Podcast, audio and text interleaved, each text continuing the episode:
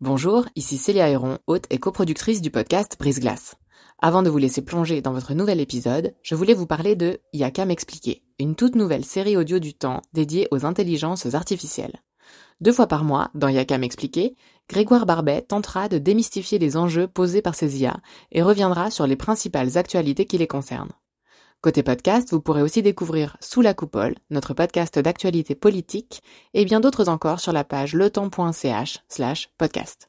J'en profite enfin pour vous dire que vous pourrez bénéficier de nombreuses offres d'abonnement au journal Le Temps, web et print, sur la page letemps.ch slash abonnement au pluriel. Bonne écoute J'ai un client régulier que je vois au moins une fois par mois. Et avec lui, il y a clairement... Enfin, j'ai l'impression qu'il y a une forme d'amour qui se met en place quand on est ensemble. Et que c'est aussi ça que je suis en train de lui vendre, d'une certaine manière. Moi, je crois pas que parce que l'amour est temporaire, c'est une illusion.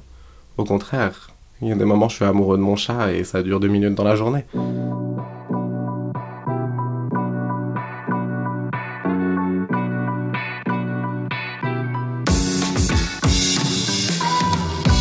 Bienvenue dans Brise Glace, un podcast du temps qui s'intéresse à tout ce qu'on n'ose ni dire ni demander aux gens qui nous entourent. Pour ce premier podcast, on a eu envie de plonger, tête la première, dans tous les sujets qu'on évite soigneusement lors des conversations polies, ces sujets qui dérangent parce qu'ils nous mettent face à nos préjugés. Charles, c'est un jeune homme qui va à l'encontre de toutes les idées reçues sur les travailleurs du sexe. Ça fait quelques mois maintenant qu'il s'est lancé, personne ne l'y a obligé, personne ne l'a manipulé. C'est après y avoir longuement réfléchi, alors qu'il finissait son mémoire d'université, qu'il a décidé de se donner un an pour expérimenter les relations sexuelles tarifées. Je pense que j'ai une facilité avec le corps des autres au niveau du toucher et du plaisir. Je, suis assez à l'écoute et je comprends bien ce qui se passe dans le corps des autres quand tu es à, leur contact. Mais euh, j'avais toujours une espèce de peur euh, liée au travail du sexe qui était euh, mais qu'est-ce qui se passe si je fais face à quelqu'un qui me plaît pas et que en tant que garçon je me retrouve à pas être capable de performer complètement? J'entends par là de simplement on va dire bandé. Si tout d'un coup ça se passe pas, qu'est-ce que je fais? Qu'est-ce qui se passe? L'homme en question, il vient de me payer pour une heure, puis je suis pas capable de faire ce qu'il vient de me demander. Ça, ça faisait partie des premiers questionnements que j'avais avec eux, par exemple, ou euh, comment je fais pour protéger ma santé là-dedans, si je me retrouve dans des situations où euh, où j'ai pas le choix. Suivant ce que je suis en train de proposer, je me mets en danger parce que c'est tout d'un coup une heure que je vais passer attaché. Par exemple, la manière que j'ai d'approcher le travail du sexe, elle est très multiple c'est essentiellement de l'escorte, mais à travers l'escorte, je fais autant euh, des massages tantriques que des initiations BDSM, que du sexe tout à fait conventionnel. Et dans certains cas, c'est assez dangereux, je pense. Alors, j'ai pas fait face à ces problèmes encore. C'est assez récent, ma pratique. Donc je considère pas non plus avoir énormément d'expérience, mais sur l'ensemble de ces mois, j'ai eu aucune expérience négative, j'ai pas eu de problème avec qui que ce soit. À aucun moment, euh, la question de la protection, c'était un problème. Euh, est-ce qu'on porte une capote Est-ce que tu es sous PrEP Est-ce que... C'est vrai qu'avec mes clients, c'est quelque chose que je règle assez vite par la parole. Je pense qu'il y a beaucoup de communication à, à, mettre en place. Ça en décourage beaucoup, qui aimeraient avoir euh, quelque chose, je pense, d'assez immédiat et de rapide, puis c'est pas ce que je leur propose puisqu'avec moi c'est assez à la carte, du coup il faut qu'ils puissent formuler quelque chose. Je suis pas initiateur. D'une certaine manière, je considère, euh, vu la facilité que j'ai avec le corps des autres, être une forme de thérapeute. Je vais euh, rendre un service qui est certes contre de l'argent, mais comme toute forme de service, pour les aider à accéder à une forme de plaisir avec leur corps ou avec le mien. Du coup, c'est mon rôle de leur amener ça. Et c'est aussi comme ça que j'ai réglé ce problème par rapport au fait d'être performant c'est justement de me rendre compte que euh, c'était pas mon plaisir qui importait, vu que j'étais en train d'être payé pour un service pour quelqu'un d'autre, et que c'était le plaisir de cet autre qui comptait à ce moment-là. Il y a une forme de dévouement, la seule chose qui compte, c'est leur plaisir, donc je suis prêt à tout faire pour ça. Le travail du sexe, depuis longtemps, c'est une notion qui me perturbe, depuis déjà enfant, de déprécier cette profession, alors que je suis un fada d'histoire et euh, assez vite j'ai compris en faisant du latin que c'était l'une des premières professions de l'humanité et que à l'époque on les appelait pas des putes mais on les appelait des louves et c'était tout autant péjoratif et je comprenais pas en quoi c'était autant problématique puisque le mythe fondateur de Rome c'est deux enfants qui sont élevés par cette louve. Donc euh, il y a une métaphore derrière la louve de Rome qui est en fait les enfants se sont fait élever par une prostituée et ça devient l'un des plus grands empires de l'Antiquité. Donc il y a quelque chose qui fonctionnait pas pour moi déjà assez tôt dans comment on considérait ce travail. Après, faire le pas pour avoir les premiers clients et se retrouver à travailler réellement en tant qu'escorte, ça a pris beaucoup plus de temps. Je pense qu'il y a eu au début des raisons financières, mais qui à la fois me titillaient pour me lancer, parce que tout d'un coup j'étais dans le besoin, et puis en même temps me retenaient, parce que j'avais l'impression que c'était pas la bonne raison pour s'y mettre. À cette époque-là, euh, je pense que ça corrèle aussi avec le début pour moi euh, d'un coming out fétichiste, et du coup d'une approche de la sexualité différente, d'une ouverture à d'autres formes de sexualité. Une de mes meilleures amies qui a fait les mêmes études que moi, elle, elle était fétichiste. Elle m'a embarqué à Berlin au German Fetish Ball. Donc c'est la scène hétéro, c'est pas du tout la scène gay. Et, euh, et je pense que le milieu hétéro pour moi était plus simple dans le sens où à cette époque-là, comme je me considérais encore comme un homosexuel, je me sentais presque protégé. Je suis juste venu m'habiller en latex pour être avec vous, mais pas forcément avoir du sexe avec vous. Du coup, je pense qu'il y avait déjà une forme de sensibilisation au sexe et donc aussi au travail du sexe. Il y a quelque chose de beaucoup plus euh, libre. C'est typiquement dans ce genre de milieu qu'on peut tomber sur un homme euh, habillé en soubrette dans une soirée et qui tout à fait heureux de jouer la soubrette et puis c'est ok pour tout le monde. Il n'y a aucun jugement négatif qui émane de qui que ce soit dans, dans, dans ces milieux. Du coup, euh, je pense que ça, ça a permis aussi, au moment où j'étais tellement dans le besoin financier de pouvoir formuler, que c'était peut-être une possibilité. J'étais dans une phase où financièrement il n'y avait rien qui fonctionnait, professionnellement il n'y avait pas grand-chose qui fonctionnait, socialement c'était assez terrible, parce que j'étais plus ou moins en train de rater mes études et je consommais pas mal de drogue, donc il y avait trop de choses en même temps pour que je me dise « Ah, je vais rajouter le travail du sexe par-dessus ». Non, j'avais juste l'impression que j'allais me mettre encore plus en danger. Et du coup c'est revenu au, au goût du jour il y a de ça presque un an, essentiellement via des cercles d'amis de la fête du slip où j'ai rencontré des travailleurs du sexe. Et c'était la première fois que j'entendais ce terme, que je faisais pas face ni à escorte, ni à pute, ni à prostituée. Et eux le revendiquaient de manière très euh, politique. Le travail du sexe, c'est un spectre énorme où on considère la pornographie, le visuel, euh, l'escorte, les camgirls, les camboys. Enfin, il y a un panel de professions liées au travail du sexe qui est beaucoup plus large que ce que le commun des mortels a tendance à considérer. Et je pense qu'ils y font tous face d'une manière ou d'une autre. Euh, c'était une année qui laissait de l'espace pour expérimenter dans tous les domaines, parce qu'il y avait longtemps que j'avais envie de reprendre une pratique artistique, que j'avais envie d'avoir des projets pour moi, euh, de développer des choses euh, aussi à l'écrit. Et tout d'un coup, le travail du sexe, c'était un moyen d'expérimenter, certes, la sexualité et mon identité face à d'autres personnes, comment est-ce que je me comporte avec des personnes que je connais pas vis-à-vis -vis de la sexualité, etc. Mais, outre l'aspect pécunier, c'est aussi devenu, dans ce sens-là, une plateforme d'expérimentation où euh, artistiquement, ça m'apporte beaucoup. Je suis une autre personne dans ces moments-là où je joue avec un autre personnage. Et aussi, tout d'un coup, c'est devenu assez rapidement spirituel avec certains de mes clients, avec l'arrivée du tantra et de certains massages sacrés hawaïens qu'on m'a appris à Berlin l'été dernier. C'est devenu du matériel pour créer également me suis mis à prendre des notes, à réfléchir sur ce que ça voulait dire, comment ça se passait. Tout d'un coup, s'il y avait des moments de tension, essayer de les, de les comprendre et de les régler par la créativité d'une certaine manière. Il y avait moins le besoin financier. Cette fois-ci, il y avait plus de l'espace pour pouvoir le développer qu'un besoin, en fait. Et je pense que c'est ça qui est important dans le début de cette pratique. Est-ce que vous pouvez nous parler de la première fois, alors ce premier client? Alors j'ai un profil sur un site internet il y a pas mal de plateformes en ligne euh, pour les escortes gays, en tout cas c'est assez facile. Et donc il m'a contacté par ce site. Et sur ce profil, j'ai une liste de toutes les choses que je peux faire et aussi une liste de qui je suis. Je trouvais assez drôle de faire ça sous forme de liste, mais en ayant des termes comme queer, multiple, polyamour, euh, expérience de boyfriend. Et du coup, il a assez vite vu que je proposais des choses liées au fétichisme, au cuir, au latex, à la domination, à la soumission. Et c'était là-dedans qu'il voulait qu'on fasse des choses, mais c'était quelque chose de très soft dans un premier temps parce qu'il avait juste envie qu'on soit looké, puis qu'on fasse l'amour looké. C'était assez flippant pour une première, dans le sens où on, on se lance un peu euh, dans l'inconnu comme ça. Après, euh, j'ai un instinct de survie très développé. Typiquement, dans ce cas-là, j'avais euh, trois copines différentes qui savaient exactement où j'allais, qui devaient euh, appeler d'abord mon numéro à telle heure si ça allait pas, euh, et puis un autre doigt derrière si ça allait toujours pas, si j'avais toujours pas donné signe de vie, et si ça allait plus loin, qui devait prendre contact avec la police.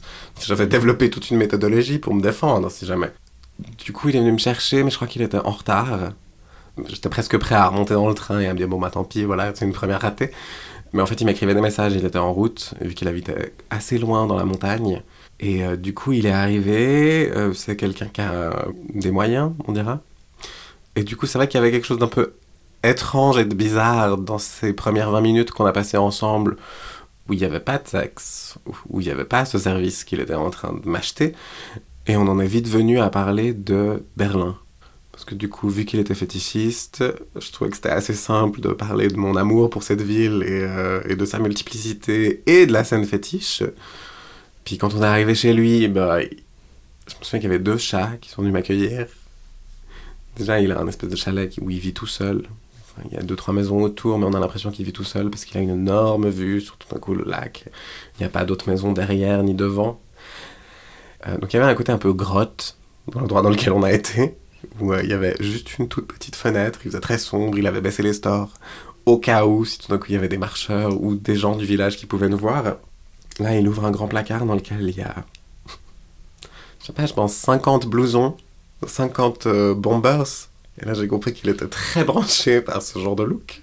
Que c'était peut-être ça son plus gros fétiche, même s'il m'avait demandé de venir en cuir, lui, il n'en avait pas du tout. Ah, moi, mon truc, c'est ça. Donc, moi, je vais avoir mon bombers et ma combinaison militaire dessous. Et, euh, et du coup, on s'est changé. Bah, je pense que j'étais pas le premier qui l'engageait, donc il savait d'une certaine manière comment y aller aussi. C'est-à-dire que c'est lui qui a fait le premier pas, qui m'a attrapé et qui s'est mis à m'embrasser. Et, euh, et c'est comme ça que le plan a commencé. Là, dans ce cas-là, c'était prévu qu'il m'engage pour une heure. J'avais pas mis de réveil, mais je pense que j'ai une horloge dans la tête. Fait que tout d'un coup, j'étais là, ah, je crois qu'il reste 5 minutes. je me suis levé, j'attrape mon téléphone. Ah oui, bon, bah, on va finir. Moi, j'ai pas fini d'ailleurs. Mais c'est souvent pas la question à moins qu'on me le demande, mais il y a un côté où c'est pas forcément ce, ce qu'ils recherchent. Et bah du coup on est remonté à l'étage, il a été très réglo, hein. il m'a payé exactement ce qu'il fallait, mais c'est vrai qu'il l'a payé euh, au moment où je sortais de la voiture et qui m'a ramené en bas de la montagne quoi. On avait prévu 180 francs pour une heure. Ce qui après s'est révélé être pas assez pour ce genre de plan-là parce que ça engage un déplacement.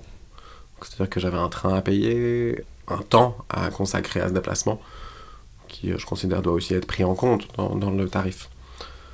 J'étais super content parce que ça s'était bien passé. J'ai tout de suite reçu des messages de lui après. Il a laissé un commentaire sur mon profil aussi pour me dire à quel point j'étais sympa, euh, j'avais de la conversation facile et que je mettais les gens à l'aise. Non, sinon je me sentais vraiment assez bien dans ma peau et, euh, et content d'avoir euh, réussi à le faire. Donc c'était ma première fois et c'était un succès. Là, pour le coup, il n'y avait aucune émotion, aucun sentiment. Donc comment est-ce que vous vous êtes détaché de cette nécessité d'associer sexualité et sentiment je pense que ce qu'on considère comme étant l'amour, mais euh, d'autres formes d'émotion aussi, n'est pas toujours euh, très juste au niveau relationnel.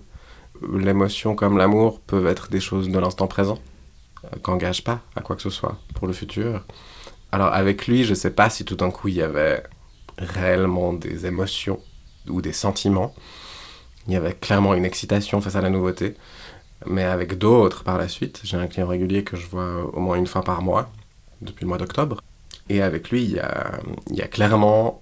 Enfin, j'ai l'impression qu'il y a une forme d'amour qui se met en place quand on est ensemble. Et que c'est aussi ça que je suis en train de lui vendre, d'une certaine manière. Que je lui offre une forme d'affection et de sentimentalité qui va avec l'acte qu'on est en train de performer. Est-ce que euh, sur le plan, entre guillemets, euh, déontologique, ouais. ça vous pose pas de problème de vendre quelque part l'illusion de l'amour? Bah, c'est vous qui dites que c'est une illusion. C'est une illusion parce qu'elle est temporaire. Moi, je crois pas que parce que l'amour est temporaire, c'est une illusion. Au contraire, il y a des moments où je suis amoureux de mon chat et ça dure deux minutes dans la journée. Après, je suis plus amoureux de lui. je pense que l'amour est à plein d'autres endroits et l'amour, c'est justement un construit qu'il faut qu'on repense et qu'on restructure. C'est comme si l'amour était scellé dans la structure du couple et dans les choses pragmatiques qui, euh, en découle. comment est-ce qu'on peut construire des choses ensemble à deux pour être une entité à deux et non pas être deux individus qui de temps en temps partagent des choses fortes et profondes? Ouais, déjà, j'ai pas l'impression que c'est une illusion. Et est-ce que d'un point de vue déontologique, ça me pose problème? Non plus, parce que d'une certaine manière, c'est aussi comme ça que j'arrive à lui promulguer des soins à cet homme. Que c'est ça dont il a besoin à une phase dans sa vie où c'est quelqu'un d'assez âgé qui est en train d'essayer de régler la question de la sexualité. Il a eu beaucoup de problèmes de santé ces dernières années. Il a failli y passer, puis il a survécu. Euh, et il y a des choses qui découlent de ça qui font qu'il ne sait pas exactement combien de temps il a encore à vivre sur cette terre. Et du coup, lui, quand il a commencé à m'engager, ce qu'on a rapidement formulé dans ce qui se passerait entre nous, c'était le fait qu'il avait besoin d'explorer beaucoup de choses dans la sexualité, parce qu'il avait l'impression que c'était là qu'il allait pouvoir euh, aussi se soigner, parce qu'il avait des liens manquants. Il y avait des choses qu'il n'avait pas eu le temps de faire dans sa vie, qu'il n'avait pas eu le temps d'essayer, typiquement des choses de, fétichisme et d'amour. C'est quelqu'un qui a jamais été en couple et qui en fait euh, apprécie aussi avoir de temps en temps l'impression d'être en couple. Il n'a pas besoin de se dire que c'est tous les jours qu'il est en couple, tandis que si il m'engage pour partir une semaine en vacances avec lui, ben, pendant une semaine en vacances, on est un couple d'une certaine manière. Et c'est vrai que c'est ce service-là pour lequel je suis engagé. Mais euh, je, vois où la déontologie entre en compte, mais euh, mais j'y crois pas. Depuis que vous avez commencé, il y a donc 8 euh, mois, combien de clients est-ce que vous avez eu?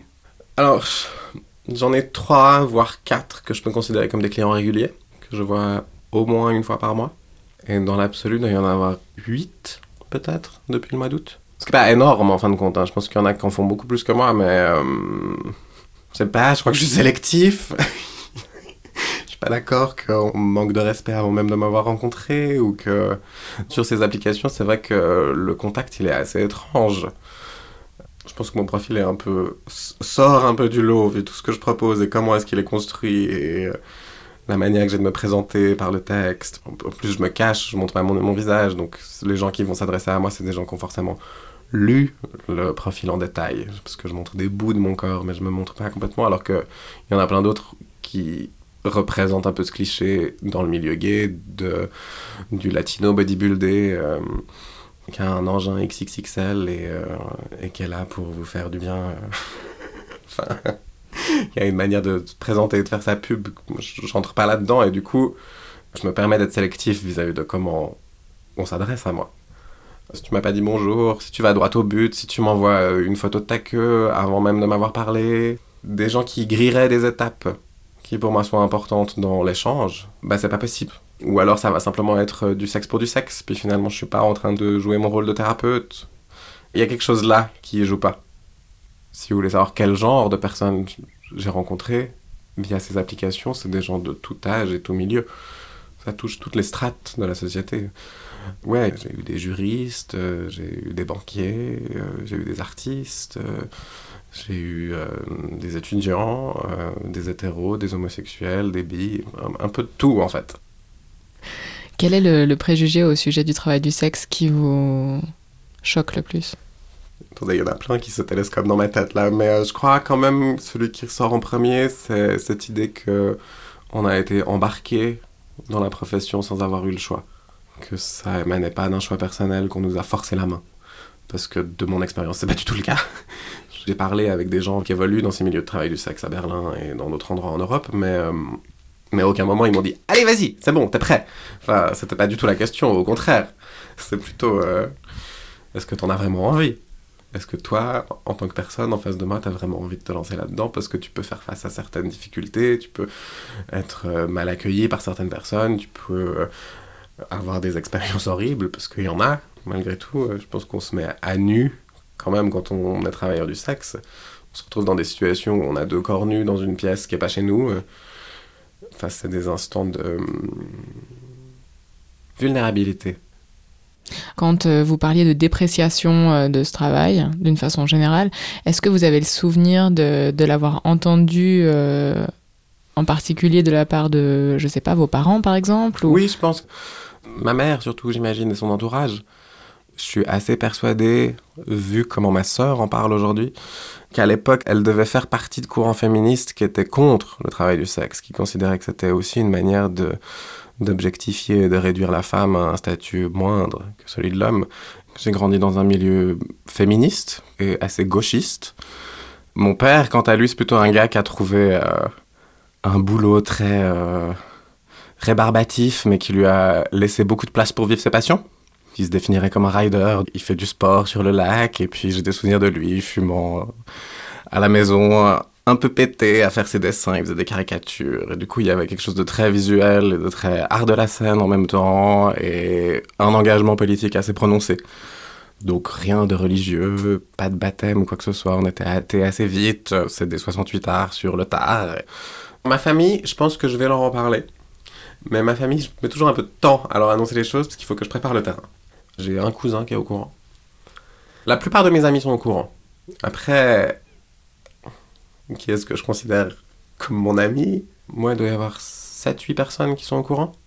Après, quand je rencontre des personnes, pas forcément pour le travail, c'est-à-dire avec lesquelles je pourrais avoir simplement du plaisir pour moi, ou une, histoire d'amour qui pourrait se développer, etc., avec eux, j'ai tendance à en parler assez vite.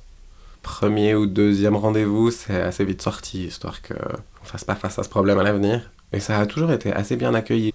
Les, les gens auxquels vous n'en parlez pas, de quoi est-ce que vous avez peur? Alors, ben, les gens auxquels j'en parlerai pas, ce seraient des gens dans d'autres milieux professionnels dans lesquels je pourrais évoluer, où là j'aurais peur de conséquences sur ma profession, sur euh, mes autres professions. D'être euh, renvoyé, de pas avoir le droit de travailler avec des enfants, typiquement l'enseignement dans le public. En fait, j'en ai aucune idée, je projette là, mais j'imagine que si je suis ouvertement un travailleur du sexe, ça pourrait poser problème d'être au contact d'enfants et de travailler euh, dans l'éducation. Après, euh, bah, on en revient à ma famille.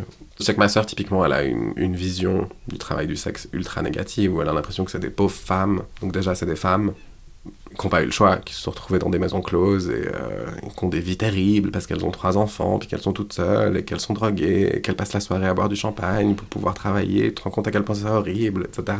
Ça existe Et bien sûr que ça existe, mais il n'y a pas que ça qui existe. C'est une vision très euh, restreinte du travail du sexe, en fait. Pourquoi est-ce que vous pensez que c'est important en tant que société qu'on en parle? Parce que c'est une forme d'ostracisation d'une partie de la population que moi je peux vivre à différents niveaux d'un point de vue intersectionnel, comme ça, en tant que ayant grandi en tant qu'homosexuel, maintenant travailleur du sexe, drag queen. En plus de ça, y a plus, je suis dans plusieurs domaines qui font que je suis assez vite l'autre par rapport à la norme. Et du coup, dans cette situation où on est facilement dans le rôle de l'opprimé, de celui qui n'est pas compris ou de celui qui est rejeté, marginal dans la société, ben, c'est important qu'on en parle pour éviter que les gens en- se fassent leur propre mythe ou participent aux mythes qui sont énoncés par la société. Et du coup, c'est dans ce sens-là où, vis-à-vis de l'homosexualité, j'ai un rôle d'éducateur où je dois montrer ce que c'est, faire prendre conscience aux gens qui me rencontrent que le gay, l'homosexuel, c'est pas exactement l'image que tu t'en fais. Tu t'en fais une telle image parce que tu me connais pas, en fin de compte, et c'est l'ignorance qui fait que tu te permets de me déprécier, de me juger, de m'insulter, de me réduire, de te considérer homophobe, de penser que tes enfants, euh, faut absolument pas qu'ils deviennent homosexuels parce que sinon t'auras pas de, de descendance, etc. Tous ces clichés liés à l'homosexualité, je pense que il y a longtemps qu'on a commencé le processus pour le dégrossir et éduquer les populations. Ben, je pense que le travail du sexe, on en est un peu à une même période. On a un besoin d'ouverture pour euh, normaliser la chose.